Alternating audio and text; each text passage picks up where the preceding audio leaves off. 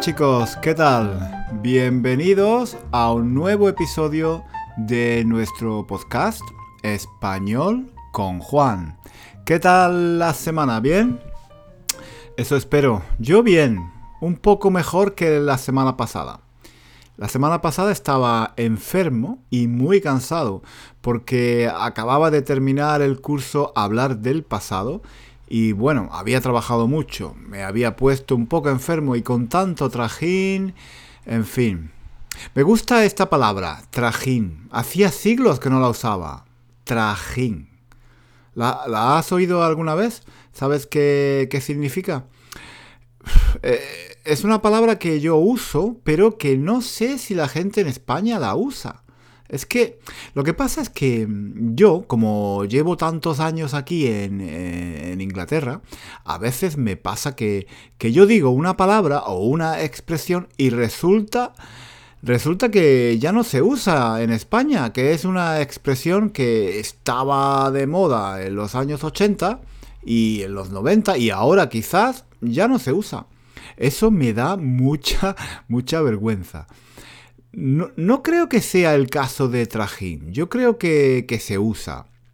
Pero quizás, quizás se use solo en Andalucía. Es que en Andalucía usamos algunas palabras que, bueno, son tan españolas como cualquier otra, ojo, pero son muy propias de Andalucía. No sé. Yo creo que el andaluz, el, español que se habla en Andalucía, pues está muy, está muy influenciado por el árabe y, también por el, por el caló, es decir, por el idioma de, la población gitana en España. Los gitanos españoles tienen un idioma propia, propio, perdón. Eh, el, el, caló o, calé, no, no, no, estoy seguro cómo se llama. perdón, que ha influido también eh, al español. Y, hay muchas palabras que usamos en Andalucía que vienen de ese idioma de los gitanos. Bueno, a lo que iba, que, que ya me estoy enrollando. Eh, eh, es que a veces yo, no sé si una palabra o una expresión que yo uso se usa realmente en España. Llevo tanto tiempo en Inglaterra que, eh, claro, el, idioma, que es algo vivo, evoluciona, se desarrolla, cambia, y yo, claro, sigo hablando el español que se hablaba en los años 90 en Andalucía. Más concretamente en Granada. Y bueno, a veces me entran las dudas, me digo, pero esta palabra, esta expresión, ¿se dice realmente? ¿Se mm. dice todavía? ¿La entiende alguien más? ¿Alguien más aparte de, aparte de mi familia y, mis amigos? A veces me pasa que, que me llegan estudiantes de español me llegan estudiantes de español que han estudiado español con otros profesores y me dicen, me dicen una expresión cuando quieren decir que se lo han pasado muy bien, que se divirtieron mucho haciendo algo, pues resulta que muchos estudiantes me dicen, me lo pasé bomba, me lo pasé bomba. La primera vez, la primera vez que un estudiante de español me dijo esta expresión pensé, seguramente la ha buscado en un diccionario y se la ha aprendido así, sin tener en cuenta que esa expresión no se usa se usaba, se usaba mucho, pero ya no se usa. Eso es una, es una expresión que estaba de moda en los años 70, creo. Pasarlo bomba, vale. Eh, eh, eh, es verdad que, si la dices, pues la gente te va a entender. Pero sinceramente, suena, suena muy raro, muy antiguo. Ya, ya nadie joven dice que se lo pasa bomba. Cuando yo era joven, se decía pasarlo guay, pasarlo chachi, pasarlo de buten, pasarlo de puta madre, pero en los años 80 y en los 90 ya nadie decía pasarlo bomba. Sonaba un poco ridículo. Bueno, pues a lo que iba. Cuando aquel estudiante de español me dijo que se lo había pasado bomba el fin de semana, yo pensé, vale, lo ha mirado en el diccionario y claro, no tiene el contexto cultural, no sabe que ya no se usa.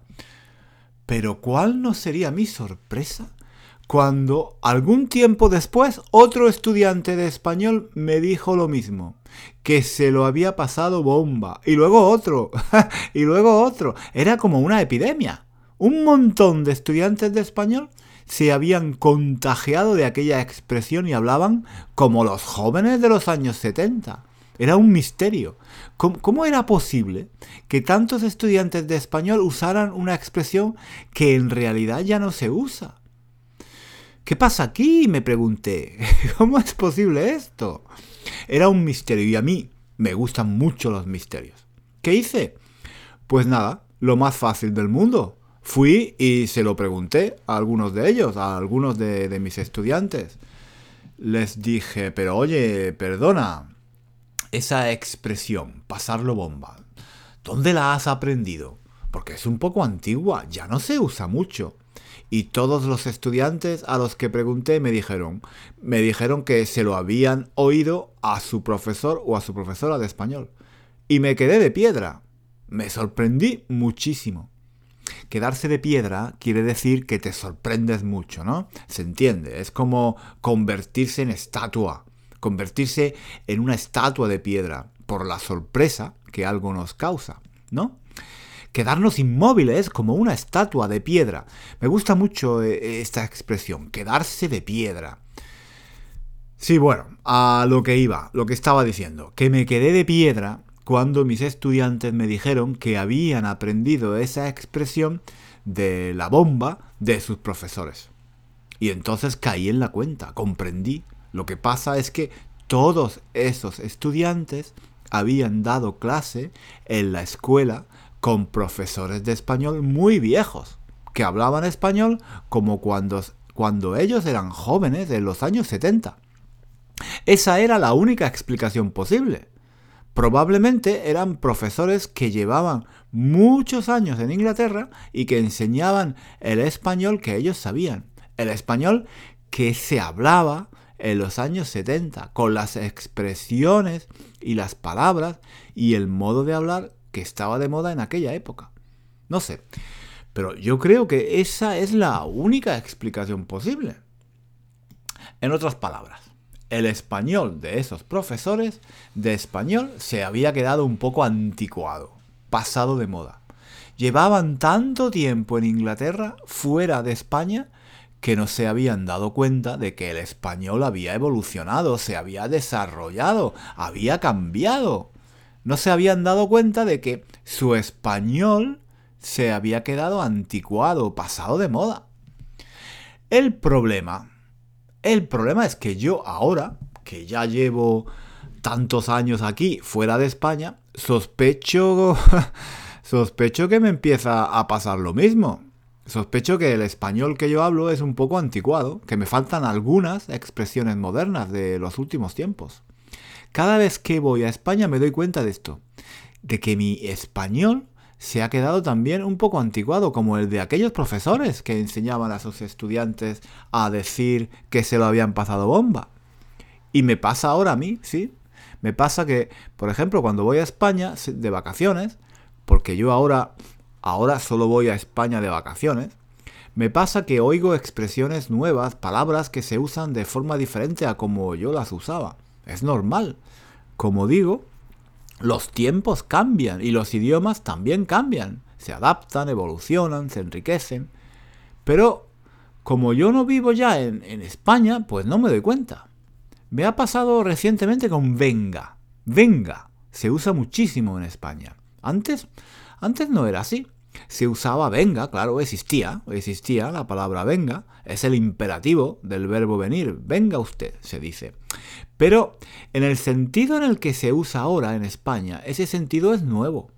Ahora se usa, creo, como, como una forma de saludo informal o para decir que estamos de acuerdo con alguien o para cerrar una conversación.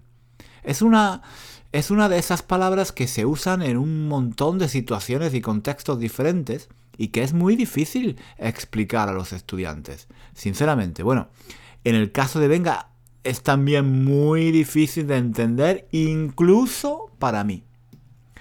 Recuerdo, recuerdo una vez que volví al hotel por la noche y saludé al recepcionista diciéndole buenas noches. Y él me contestó, venga. No, entendí por qué. Me parecía, un, me parecía un poco raro. Pero luego me di cuenta de que todo el mundo usaba venga.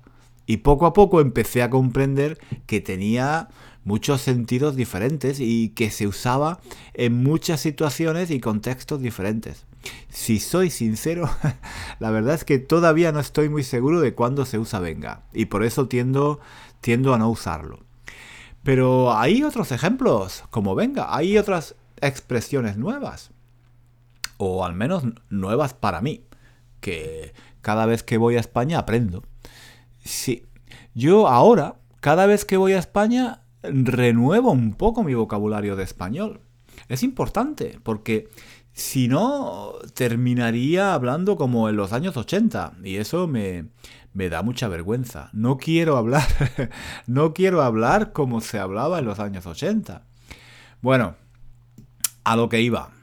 Otra expresión que no sé muy bien cómo usar es lo que hay. Es lo que hay, se usa informalmente, creo, para indicar que no hay ninguna otra opción, que no hay elección posible, que no se puede hacer nada para cambiar una situación.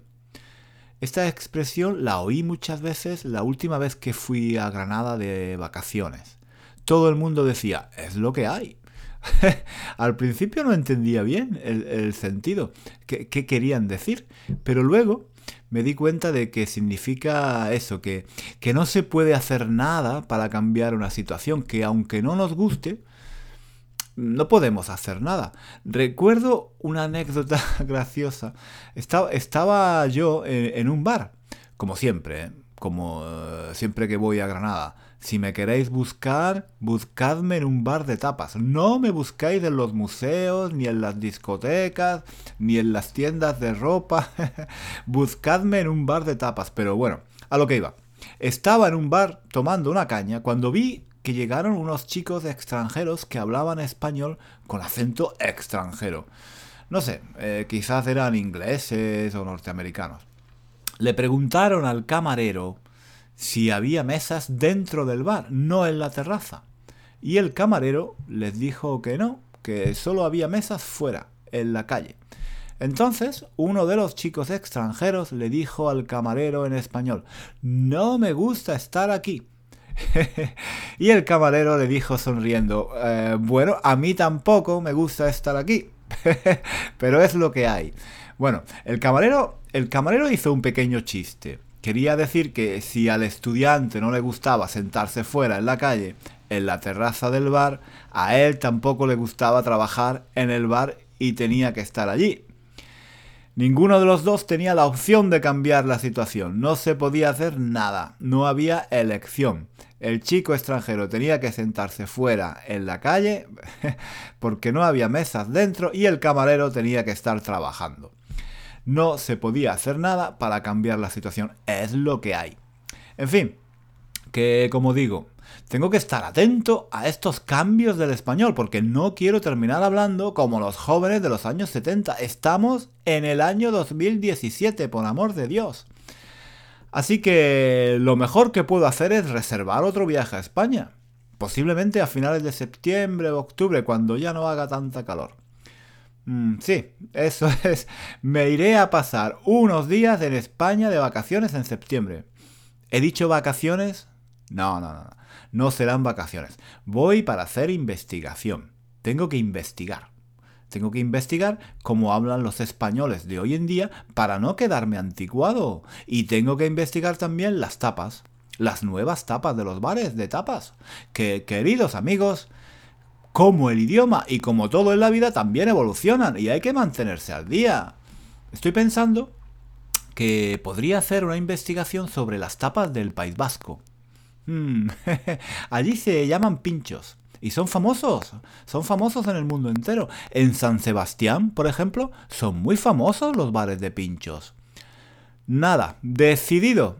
En septiembre iré a San Sebastián para investigar en profundidad el tema de los pinchos. Es un tema que me apasiona, sinceramente. Y todo esto empezó, todo esto empezó porque había mencionado la palabra trajín. ¿Qué trajín? Creo que dije. Me enrollo una barbaridad, ¿no? Empiezo hablando de un tema y termino hablando de otro. Pero bueno, así es este podcast. Español con Juan. Por cierto, por cierto, ¿te has suscrito ya a nuestro podcast? suscríbete, suscríbete porque escuchar este podcast es una idea muy buena para mantener activo tu español. Ya sé, ya sé lo que estás pensando. Este tío, este tío termina el episodio de hoy del podcast y no nos dice qué significa trajín. pues, queridos amigos, os equivocáis. Lo voy a explicar. No se me ha olvidado en absoluto. Yo seré viejo, pero tengo una memoria de elefante. Se usa trajín para describir una situación en la que tienes muchas cosas que hacer que tienes que ir deprisa, que quizás estás desorganizado, que tienes que hacer muchas cosas al mismo tiempo y no tienes tiempo para nada, que tienes mucho trabajo, muchas cosas que hacer en la casa, muchas cosas que preparar, tienes que cocinar, tienes que planchar, tienes que lavar la ropa, en fin. Todo eso es un trajín.